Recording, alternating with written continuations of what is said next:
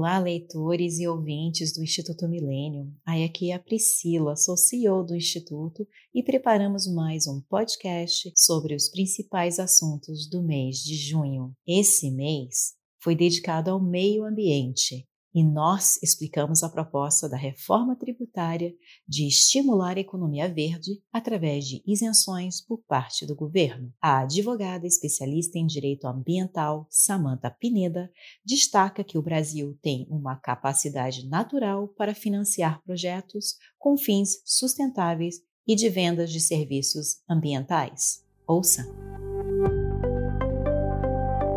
Bem, qualquer incentivo, venha ele em forma de é, carga menor de tributo ou até de oferecimento de crédito, de qualquer outro tipo de incentivo fiscal ou tributário por parte do Brasil, vai sim alavancar uma economia verde por conta de tanto do potencial brasileiro quanto da facilitação que isso acaba dando é, para que as pessoas se interessem, né? Vão procurar é, essa, essa forma de, de se colocar no mercado.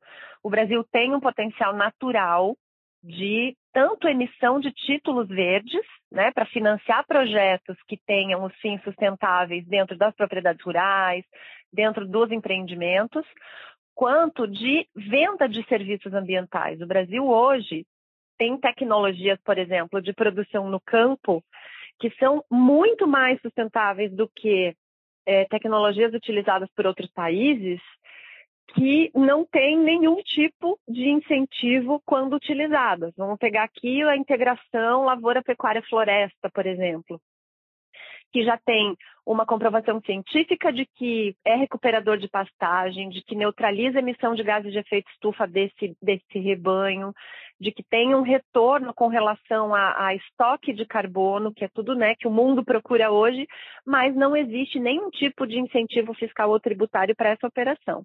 Então, certamente, incluir na reforma tributária incentivos que, é, que, que, que direcionem essa economia para uma sustentabilidade mais rentável não só vai fazer com que a economia gire mais, então certamente esse, esse incentivo vai voltar para os cofres brasileiros, como vai ajudar a colocar o Brasil nesse protagonismo. Um outro assunto cada vez mais presente em nossa vida é o blockchain, um sistema que surgiu da união entre o mercado financeiro e a tecnologia e está impactando não só as transações comerciais, mas diversos setores como saúde, agronegócio, mercado de arte e até o governo. O CEO e cofundador da PandaPay, Eduardo Salvatore, explica que essa tecnologia trará mais transparência e desburocratização. Ouça! Você emitir ali um token, uma moeda que representa de alguma maneira é, um ativo, que pode ser um programa de fidelidade, um programa de incentivo do seu, do, da sua própria empresa, como também uma tonelada de soja, uma tonelada de cacau, uma tonelada de café, e você é, conseguir trazer é, todos os benefícios, não só de transparência, mas também de uma transação, compra e venda, transferência sem fricção no ambiente digital, naturalmente, até crédito de carbono, ISD, né, eu não falei, é, é, um, é um setor que também está sendo radicalmente é, impactado pelo uso do blockchain, nesse sentido de tokenização de ativos reais e físicos, como até uma dívida, propriedade numa startup, enfim, tudo isso você vai ter ali uma moedinha que vai representar esses direitos para você é, e você vai conseguir repassar, criar um mercado secundário, trazer muito mais liquidez para mercados que hoje não têm liquidez. Nesse mês, também tivemos uma entrevista exclusiva com o ex-presidente da Petrobras, Dr. Roberto Castelo Branco. Ele explicou os impactos negativos da intervenção do Estado na nossa economia. Ouça. Nós vimos no passado é, absurdos serem feitos, como em termos de escolha errada de projetos, com objetivos não econômicos, com objetivos políticos, e isso, no fundo, resulta numa perda de dinamismo da economia, porque quando não se utiliza os recursos da forma mais eficiente possível, está contribuindo para reduzir a produtividade. E a produtividade é o principal fator a impulsionar o crescimento econômico, seja no Brasil, seja no resto do mundo.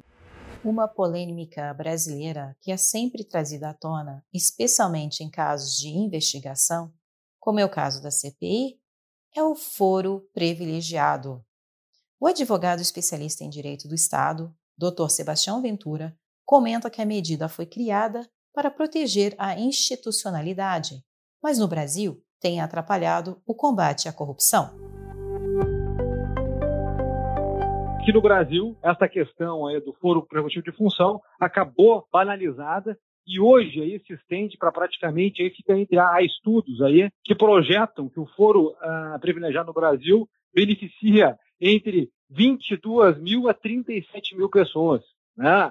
Então, uh, vamos dizer assim, é um privilégio que acabou, vamos dizer assim, seria um benefício legal para a institucionalidade que se transformou num privilégio para determinadas classes de poder.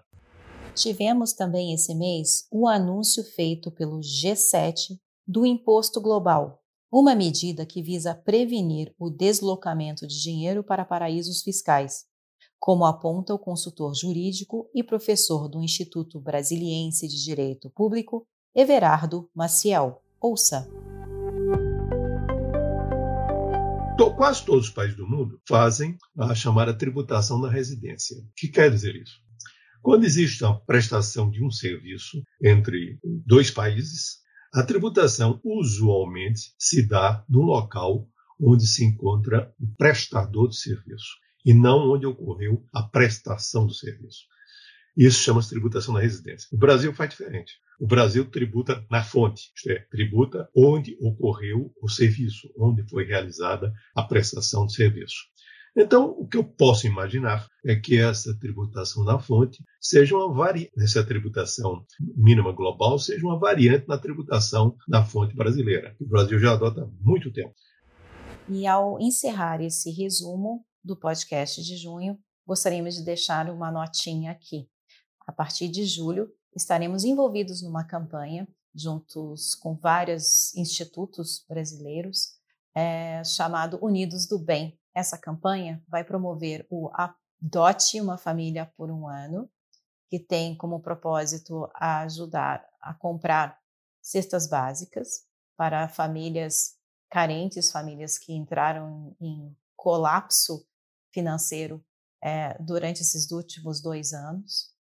Mas a proposta também do Instituto Milênio é apresentar sugestões de saída para essas famílias, mostrar que tem ONGs, projetos sociais, projetos educacionais, programação, técnicas, coaching, várias alternativas para que essas famílias consigam encontrar uma saída, uma saída da fome, uma saída para um emprego, uma saída para uma vida com mais esperança e com mais soluções.